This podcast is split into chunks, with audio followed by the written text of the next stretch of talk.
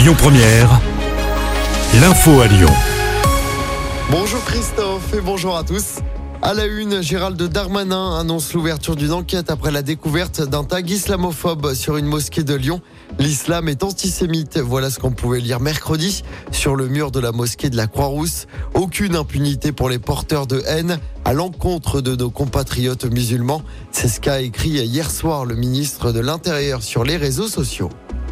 Cinq ans jour pour jour après le début du mouvement des Gilets jaunes, des rassemblements sont prévus un peu de partout en France, aujourd'hui et demain. Ce sera notamment le cas chez nous à Lyon ce soir. Le rendez-vous est donné à 20h30 sur la place des terreaux. À Lyon, un homme condamné à 17 ans de réclusion pour avoir mortellement poignardé un autre homme de 35 ans. C'était en août 2021 dans un bar associatif en bas des pentes de la Croix-Rousse. La victime qui était venue passer la soirée avec sa compagne avait voulu la défendre alors qu'elle était importunée par des hommes alcoolisés. C'est là qu'il avait reçu un coup de couteau dans l'abdomen avant de succomber. Et puis la Civise, la commission indépendante sur l'inceste et les violences sexuelles faites aux enfants, rend son rapport final aujourd'hui. Trois ans après sa création, elle formule 82 préconisations. Elle appelle notamment à rendre imprescriptibles les violences sexuelles sur mineurs.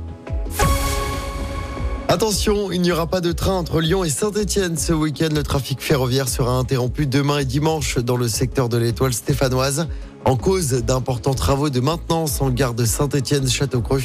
Les trains circuleront entre Lyon et Rive-de-Gier. Le reste du trajet sera effectué en car. Et j'en profite pour rappeler que le métro B à Lyon sera à l'arrêt jusqu'à 16h30 ce dimanche. Même chose le dimanche d'après le 26 novembre. En cause des travaux de maintenance sur le système de pilotage, des bus relais seront mis en place entre la Pardieu et Saint-Genis-Laval. On passe au sport du foot à suivre ce soir. Les filles de l'OL reçoivent Dijon en championnat. Les Lyonnaises sont premières du classement avec 3 points d'avance sur le Paris FC et 8 sur le PSG Lyon-Dijon. Coup d'envoi 21h ce soir. Et puis en basket, nouveau match d'Euroleague pour l'Asvel.